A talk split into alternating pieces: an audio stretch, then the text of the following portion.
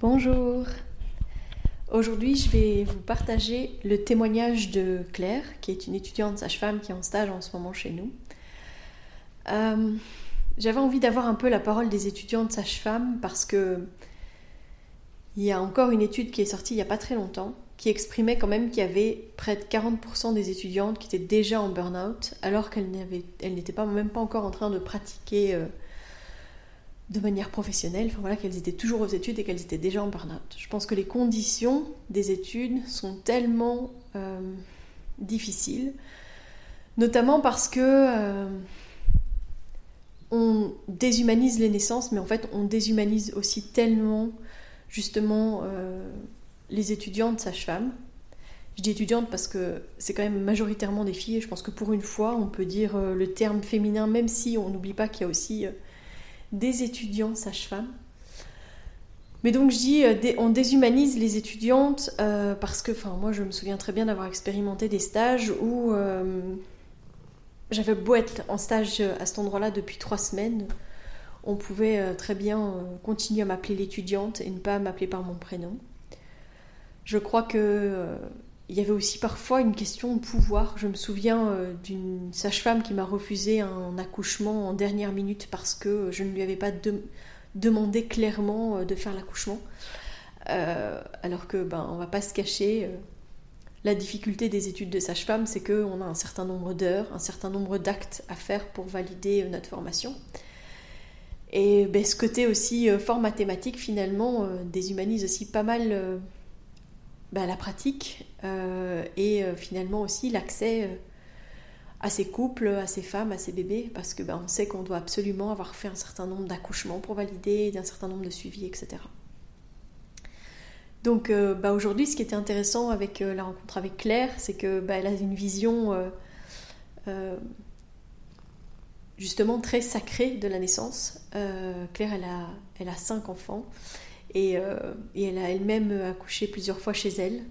Et euh, c'est ce qu'elle va vous raconter là, voilà. Son chemin, comment est-ce qu'elle a décidé d'être sage-femme et, euh, et, justement de son parcours. Et elle me disait justement qu'elle, elle n'avait pas trop souffert de ce problème de bah, d'irrespect, on va dire, du fait qu'elle était étudiante sage-femme. Et elle m'a dit, c'est pas juste en fait parce qu'elle dit, je suis consciente que je ne vis pas ça parce que je suis plus âgée, parce que j'ai moi-même des enfants et parce que je suis parfois euh, supervisée par des sages-femmes en fait qui sont plus jeunes que moi, qui n'ont pas d'enfants et qui du coup ne, se, ne s'autorisent pas euh, à avoir ce comportement-là avec elles. Mais elle me dit je suis tout à fait consciente que c'est euh, un prisme particulier parce qu'en fait elle a des, des, camarades de classe qui elles le vivent au quotidien. Quoi. Donc voilà. Je vous souhaite une bonne écoute.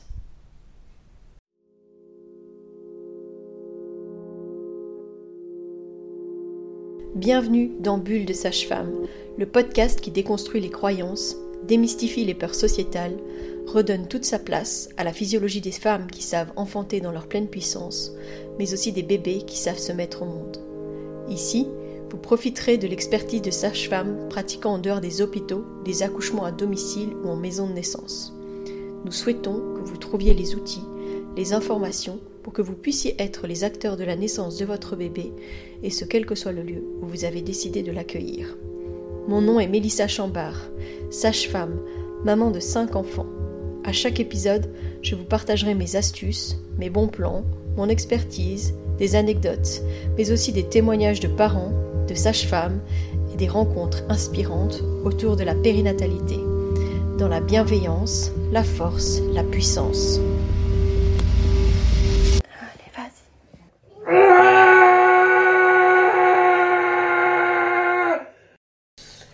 Bonjour Claire. Bonjour Melissa. Je suis super contente que tu acceptes de témoigner aujourd'hui. Euh, donc si tu pouvais juste déjà un peu te présenter et puis me dire euh, bah, qu'est-ce qui t'a amené euh, aux études de sage-femme, parce que donc tu es étudiante sage-femme en troisième année. Oui, c'est ça. ça. Donc, donc voilà, je te laisse la parole. Donc moi c'est Claire, j'ai 32 ans et j'ai 5 enfants, donc de 7 ans et demi à 1 an. Et en fait, euh, avant j'étais euh, infirmière et puis en fait, euh, déjà après la naissance de mon deuxième enfant, je m'étais posé la question par rapport plutôt aux études de, doula, enfin plus pour devenir doula. Et puis j'ai abandonné l'idée et en fait à la naissance, après la naissance de ma troisième à la maison, c'est revenu et là je me suis dit vraiment, je pense que j'ai plus senti l'appel en fait à être sage-femme. Et donc à partir de ce moment-là, bah, dès la rentrée de septembre, après, euh, grâce au soutien de mon mari qui m'a dit vas-y lance-toi parce que si tu le fais pas maintenant en fait tu le feras jamais. Et si c'est vraiment ça qui te fait vibrer, bah vas-y fonce et je te soutiens. Et du coup bah, en septembre j'ai démarré donc les études de sage-femme. voilà. Donc c'est ça. C'est rigolo que tu parles de ça parce que euh, j'expliquais euh, dans le podcast de la semaine dernière, euh, qui était donc sur la journée internationale des sages-femmes, et je disais justement à quel point les sages-femmes avaient un impact particulier et, sont présentes à un moment clé de la vie, qui fait qu'il y a quand même pas mal de femmes qui, après avoir expérimenté une naissance, mm. mais autant très positive que parfois négative, hein, euh, elles vont cheminer dans, leur histoire personnelle et dans leur histoire de naissance euh, pour leur bébé. Et puis, euh, elles vont se, se, poser la question justement bah, peut-être d'être doula ou d'être sage-femme. Et donc, toi, tu as passé le cap et mhm. tu te prépares à être bientôt sage-femme alors. Oui. Super. Et comment se passent les études pour toi? Parce que bon, tu as un peu la particularité quand même d'avoir une famille nombreuse. comment ça se passe pour toi de concilier justement les études et la vie de famille? Oh, vaste question. Euh, c'est pas facile parce que déjà euh, j'étais justement heurtée entre ce à quoi je m'attendais. Donc vraiment, je. Euh, j'avais peut-être un. Enfin voilà, c'est vrai qu'après cette naissance à domicile et, et, la façon dont on nous a ouvert la première année en nous disant en fait bah, la sage-femme est gardienne de la physiologie, etc.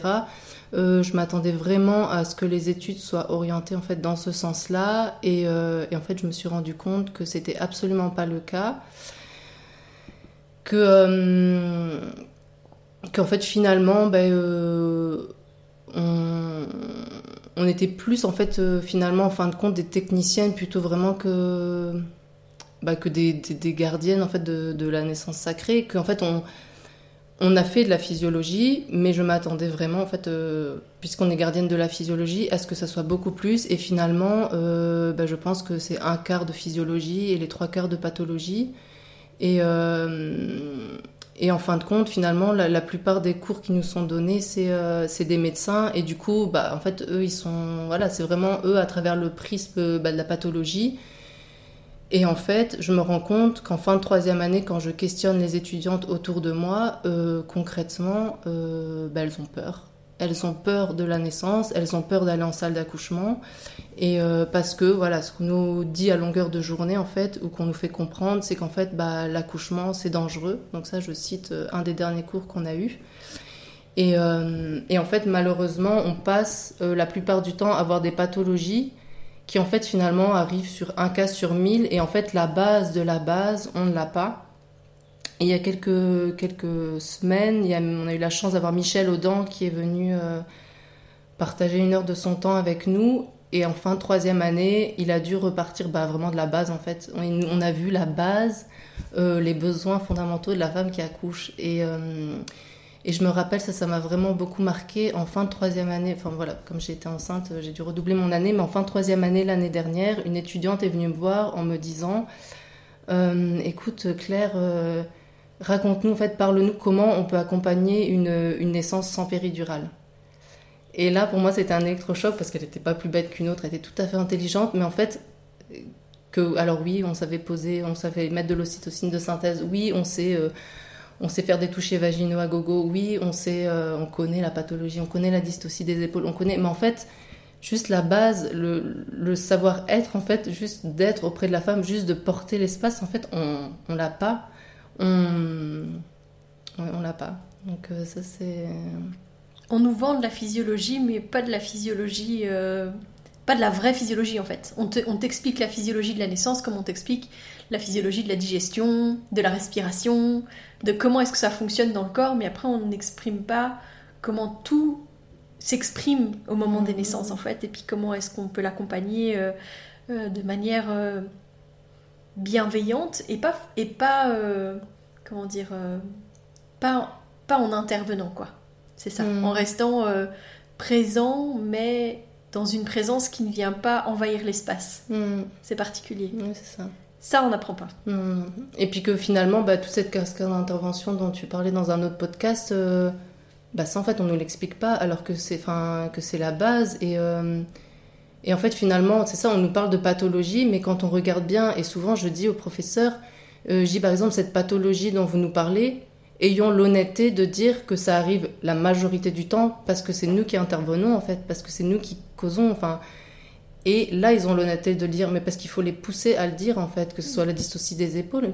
Ah bah oui, euh, c'est vrai que 99% du temps, c'est parce que les femmes sont couchées sur le dos, mais ça, il faut qu'on leur tire de cette information, en fait, parce que sinon, spontanément, ils vont pas nous le dire. Et, euh, et euh, oui, enfin voilà, moi, je trouve ça fatigant de qu'on nous dise pas toute la vérité. Qu'on, enfin voilà, on nous parle de l'ocytocine de synthèse, mais on n'ira pas nous parler de l'ocytocine... euh, Enfin, qu'a la Naturelle, mère naturelle, qu'a la mère en elle et en fait dont elle, en a, elle, a, elle a besoin en fait pour que tout se passe bien. euh. Et quel est l'effet, justement, d'utiliser l'effet, cette ocytocine de synthèse sur, Mm. euh, sur la femme?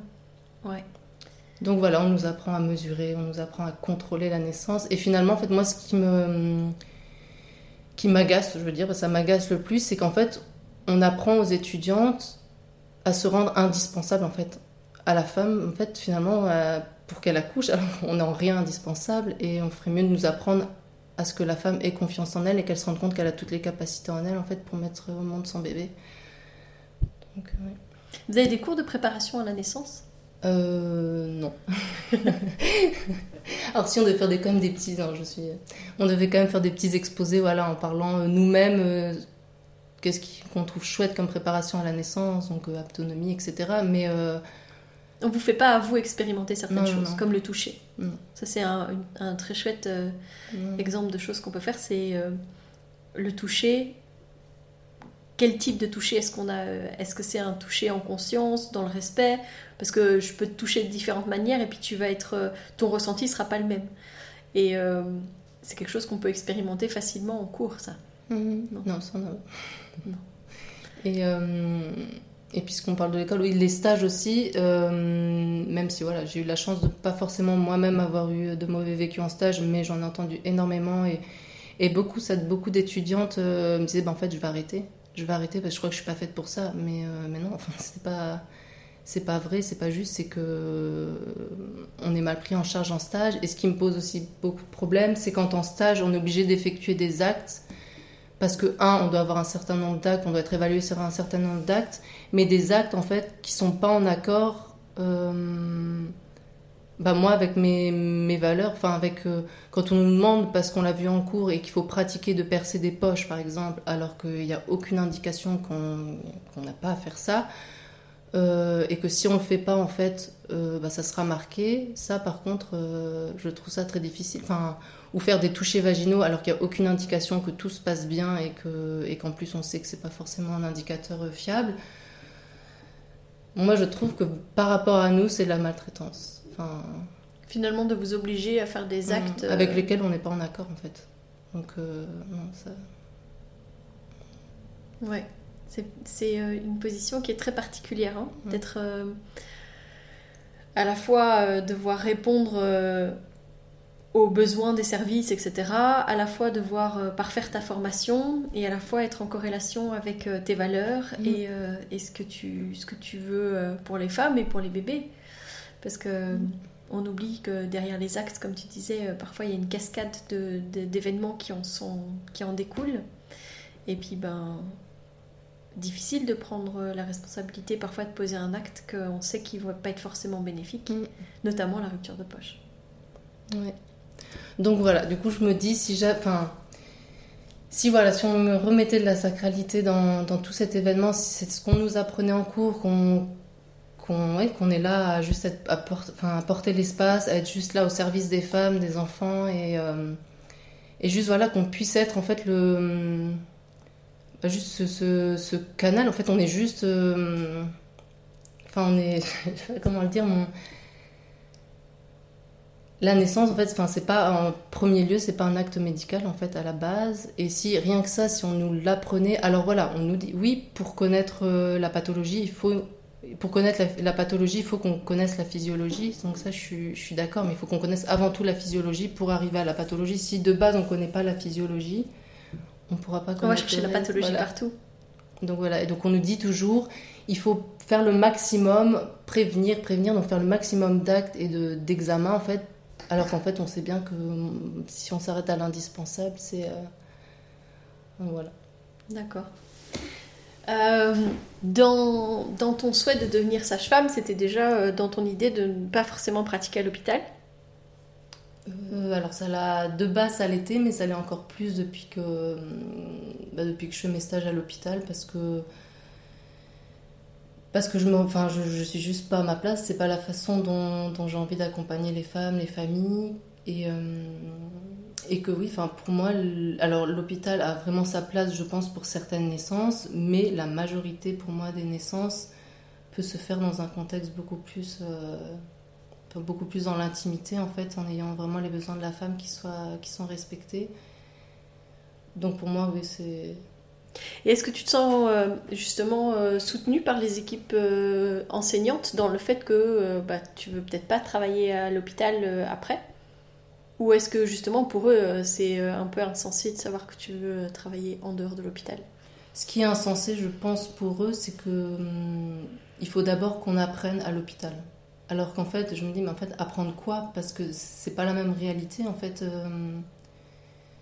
finalement, bah, comme une dernière étude de la Cochrane qui disait bah, que pour une femme en santé, en fait, il y a aussi peu de risques d'accoucher à l'hôpital qu'à la maison, avec moins d'interventions et de, complications à la maison hors milieu hospitalier. Donc en fait, je me dis souvent, en fait, qu'est-ce que je...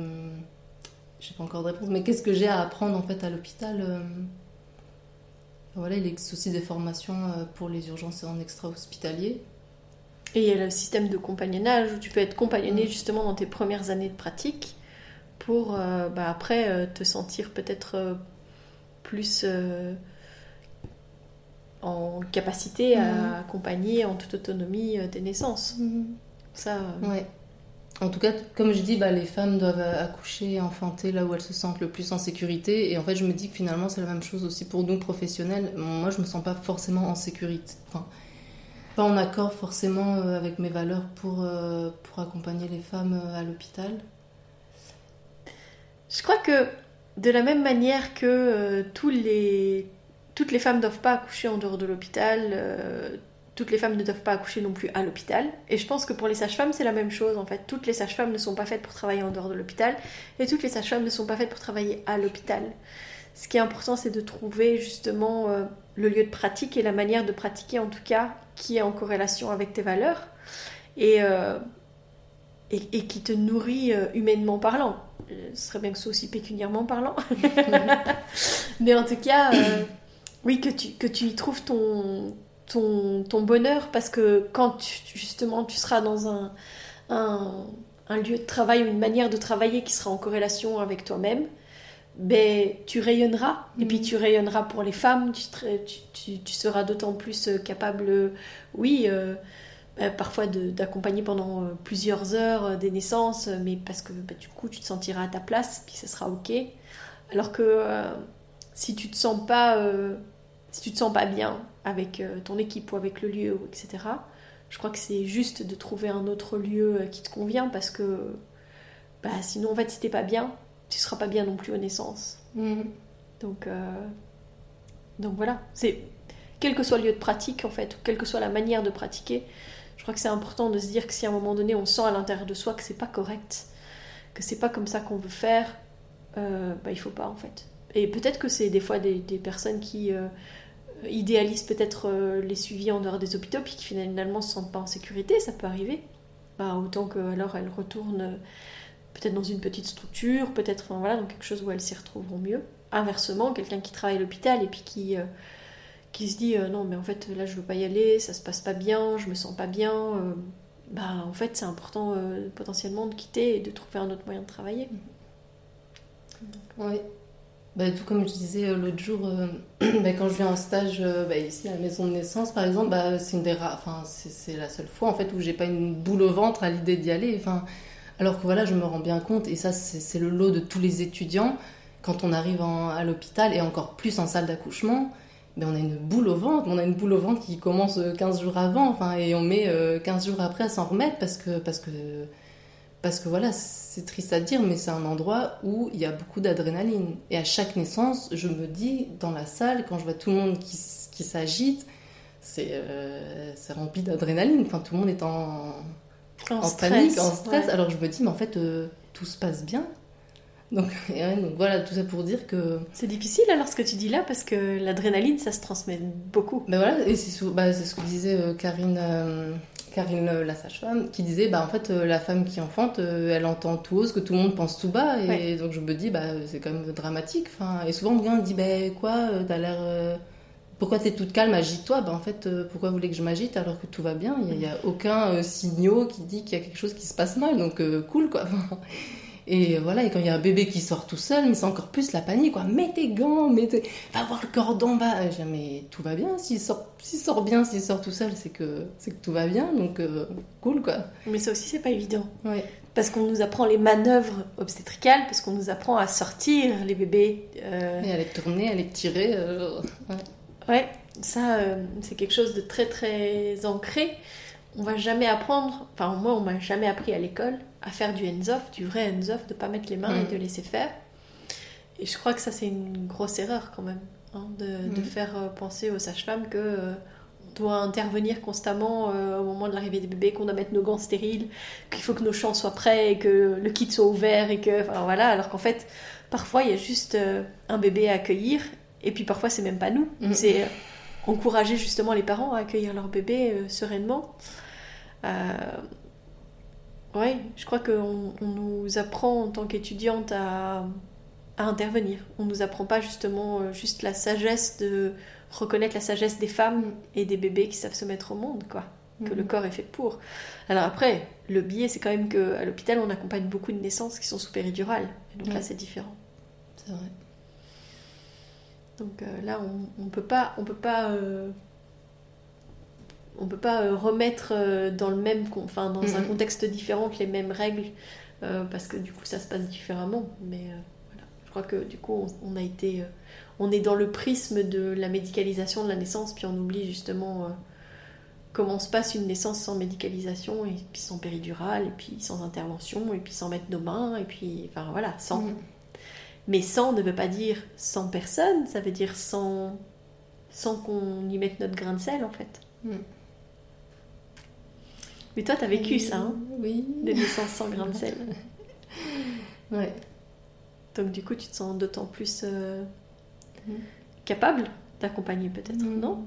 Est-ce que tu crois que ce sont tes expériences euh, personnelles qui font que... Parce que, parce que j'ai l'impression que j'ai une, fait, une telle euh, confiance en fait dans ce processus. Alors je ne dis pas que les problèmes ne peuvent pas arriver, mais j'ai quand même une confiance immense. Enfin, en fait, parce qu'on a, on a ça en nous. Enfin, et, je pense que si toutes les fois où ça s'est bien passé, bah, ça s'est bien passé, c'est justement parce que personne n'intervenait et que tous mes besoins étaient respectés et que et qu'en fait on m'a laissé tranquille. Et, euh, et, donc oui, je pense que c'est ça qui m'a qui m'a complètement transformée. Et, enfin, et c'est pour ça que je veux vraiment être euh, gardienne en fait de ce, de ce processus que moi en tout cas je considère vraiment comme euh, comme sacré avant d'être médical en fait. et que pour moi c'est un événement familial avant aussi d'être médical. Euh, Je suis en train de préparer un sujet sur euh, l'industrialisation des naissances, en fait, et la corrélation avec euh, l'industrialisation au niveau agricole, avec le livre de Michel Audin. Et lui, il explique qu'on aurait besoin de beaucoup plus de sages-femmes authentiques. Et il dit que pour être une sage-femme authentique, il faut avoir soi-même enfanté sans médication. Donc je crois que toi, tu es quatre fois sage-femme authentique. Cinq fois sage-femme authentique, tu vois. Donc toutes les naissances, quelles qu'elles soient, dans, dans, la manière dont, dont, tu les as vécues. Et puis après, maintenant, c'est toutes les naissances auxquelles tu vas assister euh, qui vont te porter et qui vont faire de toi euh, la sage-femme que tu vas être, puis que tu vas devenir, parce que je pense que on évolue au fur et à mhm. mesure aussi, en fonction euh, de ce qu'on rencontre, des gens qu'on rencontre, sont les femmes, sont les bébés, sont les couples qui nous forment finalement. Et après, bon, c'est la flamme que tu as déjà en toi. Mhm.